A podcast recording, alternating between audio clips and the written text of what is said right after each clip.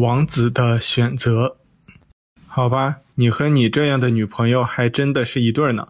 不过接受这个确实有点困难，我估计不会遇到你那么极端的情况的。可是照你这么说，真爱中爱一个人和爱一头母猪不是没有区别了？你这样说充满了那种作为人类的骄傲和对母猪的鄙视。你想过母猪的感受吗？于我，如果太傻给我扔下一只母猪，我会像爱任何其他任何人一样去爱这只母猪。我爱我的父母，我的女朋友，绝对不会和爱这只母猪有任何区别。当然，别指望我会抱着母猪亲吻之类的，我也不会随便抱着街上一个人就亲。但是我对他们的爱没有任何区别，爱的没有区别和爱的自由一样，是绝对的，也是完全一致的。不会因为对象和环境而发生任何变化。当然，Jim，如果你要真的走上真爱的道路，你最大的挑战肯定不是如何对母猪和你女朋友一样去爱，最大的挑战只是来自于你根深蒂固的那些好坏、对错和善恶的观念。如果我说我对希特勒的爱和对其他人的爱是一样的，你会怎么想呢？你能接受自己去爱那些你认为肯定错了的、肯定邪恶的，或者肯定在伤害这个世界的那些人吗？即使是那些最残暴、最卑鄙、最可恶的人，即使是那些正在攻击你、正在伤害你的人，即使是正在破坏地球和平、安宁、给无数人带来痛苦的那些人，你真的能一样的去爱吗？你是不是要说，我说的残暴？卑鄙、可恶，都是我的分离幻觉。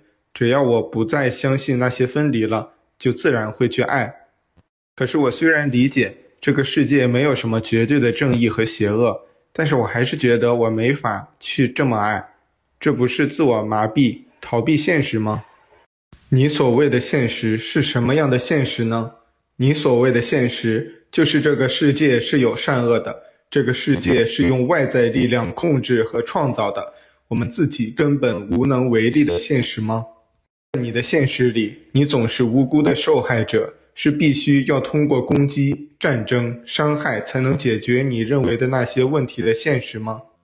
我们以前说过，人与人的区别就好像无数雪花的区别，取决于观察者的角度而已。我们在前几章就反复谈过，你所谓的善恶，只是某种为了让自己满足的幻觉。最后的结果只是你逃避自己创造的责任，而将自己作为受害者的哭泣。你在这种分离中觉得你自己是好人、善良的人、无辜的人，一定要去打败那些给你伤害的人。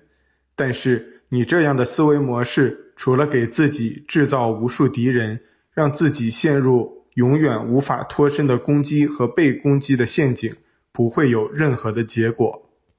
我们之前就用自以为是世界和平警察的美国作为例子，美国一向坚定地认为自己是和平代表，一直在攻击这个，打击那个，最后除了让自己陷入各种各样的恐怖主义泥潭，还会有其他结果吗？在生活中，你也会遇到各种你认为夺走你拥有的、破坏你平静的、不公正的对待你。可能伤害你的人，你会有一种不由自主的攻击的欲望。但是，你的战斗真的能解决任何问题吗？当然，这些我们以前都谈过，就不用再重复了。我要和你说的是，爱究竟是如何解决这些问题的？对任何一个在幻觉中沉睡和在分离中追逐的人，你对他们最大的帮助，对这个世界的最大的帮助。就是去无区别的爱那些人，尤其是那些你认为邪恶、可恶和无法接受的人。记住，如果他们出现在你的生活中，他们都是太傻给你的肉丸，他们都是奇迹。如果你坚持的去看到邪恶或者暴力，你只会陷入恐惧而开始攻击，这样只会去让那些。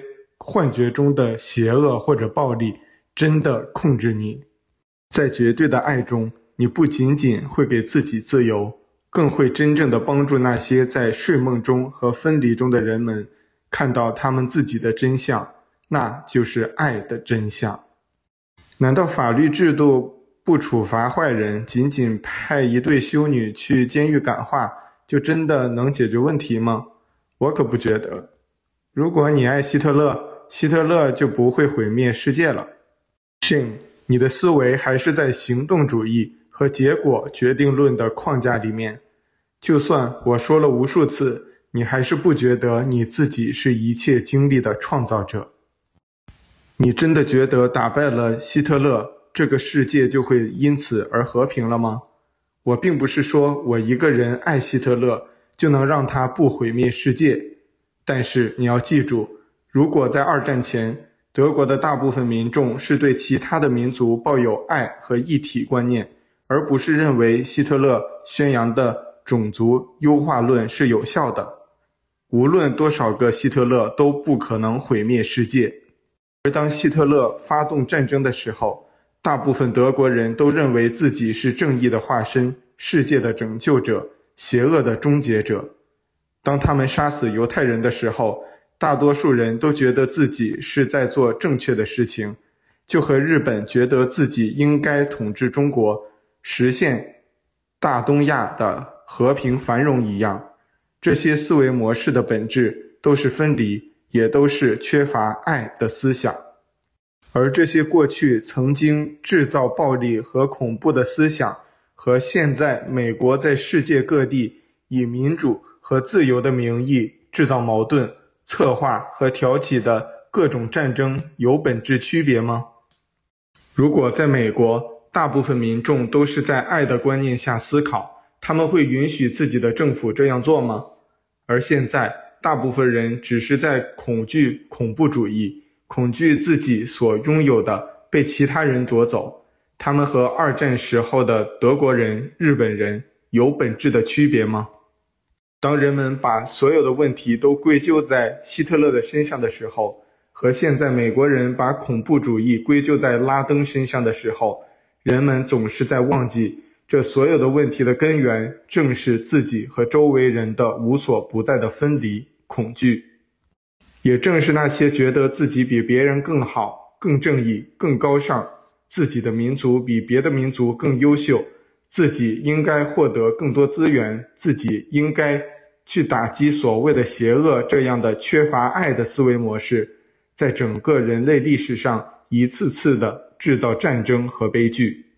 如果人们不能真正走出这种缺乏爱的循环的游戏，即使再过一千年，这个世界还是会和一千年前没有任何区别，依旧是一个原始、暴力、恐惧和麻木的分离的世界。真爱理解一切、接受一切的意思的核心，从来不是要接受那些自己认可的事情，而是看到一切恐惧都是一样的虚幻。对恐怖主义的恐惧和对女朋友会分手的恐惧其实是一样的。和女朋友吵架，你不可能把她关在家里，并斥责她不守承诺来解决问题吧？而解决这些问题的核心也是一样。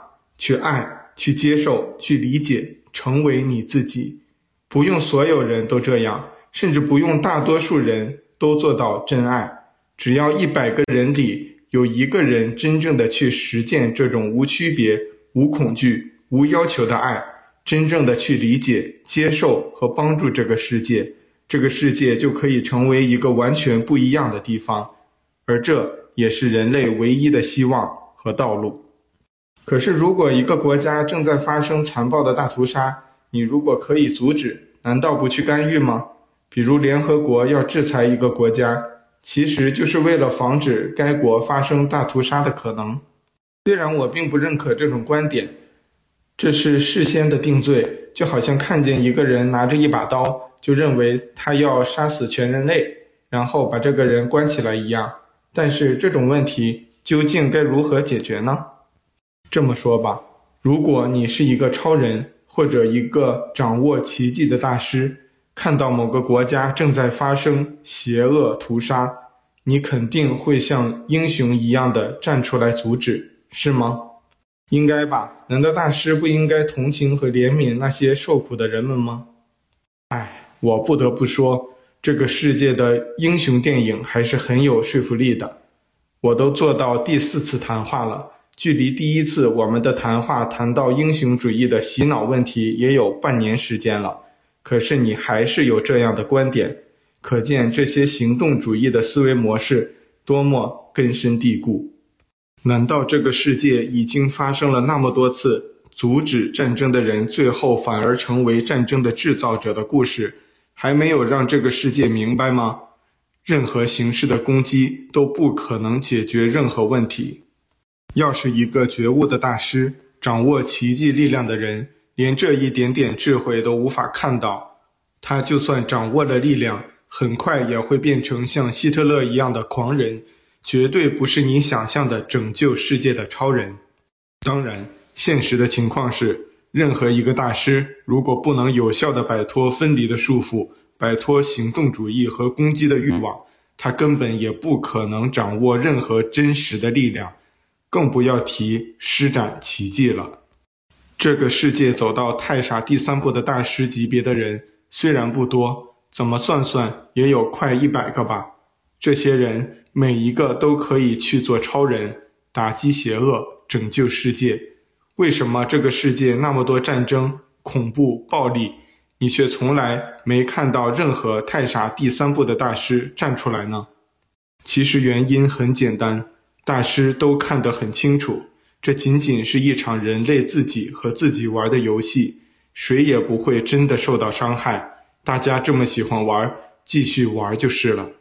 如果你觉得屠杀和邪恶是真的，你只是在进入你自己制造的幻觉、死亡的幻觉、失望的幻觉、好坏对错的幻觉。你觉得真的有什么损失？于是你会像和要分手的女朋友吵架一样，去保护你的所有。但是这些你认为的拥有，那些你恐惧失去的，只是一个小小的梦境罢了。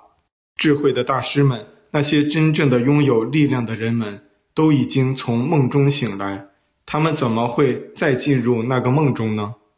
如果你因为恐惧而攻击，你其实是把梦境当真了。你和那些因为恐惧而屠杀的人有什么区别呢？一旦你开始攻击，你不仅仅不会化解矛盾，还只会让矛盾更加激化。解决了一个，出现另外一个。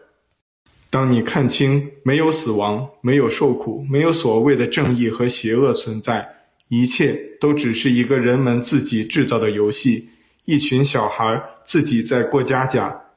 玩完了一场，回家睡一觉，明天还会再玩下一场，你就根本不会再有任何去阻止什么邪恶的想法。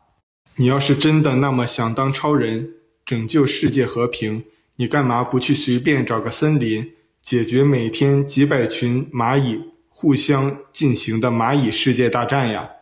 一个蚂蚁的世界大战和另一个人类的世界大战其实没有区别。你完全有拯救任何一群落难的蚂蚁的力量，为什么你不去做呢？因为你知道，对于那几万群蚂蚁，谁胜谁败，谁对谁错，根本就是没有意义的。你要是去干预，其实最后结果也是一样，你自己成为了一个疯子，蚂蚁世界只会更加的混乱。所有真正具有力量和智慧的人都会清楚地看到。只有每个人放下自己心中的那些分离，用爱去面对一切，用爱去理解这个世界的真相，才可能真正用爱解决一切矛盾，解决一场小孩的游戏和一场世界大战，其实没有区别。你那一点小小的感情挫折也是一样。也正是因为所有的真正有力量解决问题的人，都会看清真正的力量是爱。而任何形式的暴力和干预，其实只会制造更多的矛盾。所以，最后的结果是，这个世界除了自以为自己是超人的美国在到处制造麻烦，在这个世界制造更多的分离和恐惧，却没有任何所谓的超人出来管这里或者那里的大大小小的纠纷。道路只有一条，就是爱。力量也只有一种，就是爱。任何问题或者矛盾的解决方式也只有一个，就是爱。所以我当然爱希特勒了。我爱他和我爱你，爱我的女朋友，爱任何一个人，这些爱都没有区别。不管一个人是谁，他做了什么，他自己在幻觉中如何沉睡，都不可能改变这种我对他们的爱。我会理解希特勒并不是真的做了什么所谓残暴的事情，只看到。他在一场自我束缚、分离追逐的游戏中迷失了。我要像帮助任何一个留学申请客户一样帮助他，帮助他找回自己，找到爱。无论对希特勒还是拉登，或者任何一个被这个世界认为罪大恶极的人，归咎和攻击只会强化分离的力量。只有爱才能让一切走向和谐。好吧，我看起来。是要好好理解才能明白了。你说的爱和爱的方式，确实和我以前想的不一样。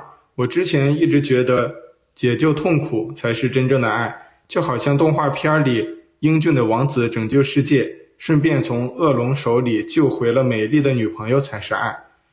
那要是你的女朋友被恶龙带走了，你难道不管吗？似乎这个世界的每个人都在认为王子爱公主。所以就应该为了公主上刀山下火海，更不要提公主被恶龙抓走的时候，理所当然的挺身而出了。这个世界的所有的电影、故事、小说，无一不是这种俗套和自我陶醉的情节。可是现实是那些真的不是爱。如果我进入这样的经历，或者任何一个真正拥有智慧和力量的人进入这样的经历，我会首先看到这种经历是我自己创造的。如果是分离的经历，肯定我内在还有分离的思维模式没有解决。没有人可能在我之外创造任何经历。然后我会进入冥想中，与太傻同在，找到那些分离，用爱的合一来化解这些分离。我会看清楚，分离的游戏是无穷无尽的，你不可能真的拯救任何人。这个世界每天都在上演着无数的公主被恶龙抓走的戏剧。我为何一定要去救这个公主，而不救其他公主呢？要是是因为这个公主美丽而智慧，要是我在拯救这个公主的时候遇到另外一个更美丽而智慧的公主也被抓走了，我该怎么办呢？当我因为一个公主被抓走就要去拯救的游戏，我只会陷入。无穷无尽的拯救这个公主挚爱的父母，又去拯救那个公主的心爱小猫小狗的游戏，最后我会像超人和零零七一样，在拍不完的正义和邪恶的续集中不断受苦。接着我会看到，我不是什么王子，我的女朋友也不是什么公主，公主和王子只是我们自己给我们自己的囚笼，在那个监狱演出的那些戏剧。也只是没有意义的自我陶醉。如果你非要因为自己是王子，女朋友是公主，就要做所谓王子和公主应该做的事情，你只是在自己给自己制造无穷无尽的麻烦和一个又一个的监狱罢了。然后我会看到，其实没有所谓的恶龙或者善龙，每个人的经历其实都是自己创造的。也许你自己眼中的恶龙是我女朋友眼中的白马，也许她不是被抓走的，而是要和她的白马王子去奔向幸福生活呢。当然，这可能只是她自己的幻觉，不过没关系，只是每个人的自由。公主又不是你的所有物，不论恶龙还是善龙，都同样有追求公主的权利。你何必用你的分离的判断或者拥有的观念去限制任何人呢？也许你会恐惧你爱的人会受伤，我却不会，我会祝福他。我更会看清，其实没有任何的恶龙可以伤害他，就好像没有任何的白马王子可以拯救他一样。他的生活的一切都是他自己创造，我不会用我自己的善恶和忧虑来干预任何别人的自己生活的选择。我还会看到。那个其实不是恶龙的人要抓走我的女朋友，是因为他其实也是一个可怜的人，估计觉得我女朋友有什么他自己没有的东西。我会用爱的光芒笼罩那个可怜的龙，告诉他放下追逐吧，我女朋友那里其实没有你真正想要的东西，你所有最宝贵的东西都已经在你的内在了。作为龙，也有龙的太傻，打开你的心灵的眼睛，你就会找到太傻的指引。那里有一切的智慧和宝藏，我女朋友那里什么都没有。我更不会用什么超能力发一个闪电烧焦那个恶龙，因为我看到攻击解决不了任何问题，击败了一个恶龙，还会有无数恶龙的亲戚朋友跑出来。只有当你爱那个恶龙的时候，接受那个他，理解他，一切才会真正走向和谐。更本质的，既然没有发生任何事情，你又何必去解决任何问题？这是事实的真相，没有人会受到伤害。无论是我女朋友、我、恶龙，所有人都是一体的。We are one。恶龙只是在和我女朋友玩一个游戏罢了。我既然看清那只是一个游戏，为何我还要去进入那个幻觉的游戏，让自己受苦呢？只要你看到事情的真相，你就不会经历任何的痛苦和矛盾，反而是那些可怜的超人，每天救了这个又要去救那个，似乎从来得不到安宁和平静。天哪！恶龙抓走公主，王子却不去救，这就是真爱了吗？这估计是巨大的笑话吧？人们肯定会笑晕了。救或不救并不重要，重要的是你到底是因为恐惧而去救。还是在爱中补救。这个世界的人们都会为这个观点笑晕的唯一的原因，估计是这个世界是颠倒的，这个世界是行动主义的。每个王子都认为对自己所有物造成任何威胁的事物都是恶龙，一旦有威胁，似乎他们都应该挺身而出。但是，要是那个恶龙其实是公主眼中的白马王子呢？也许在公主眼中。你根本不是王子，而是另外一个灰驴呢？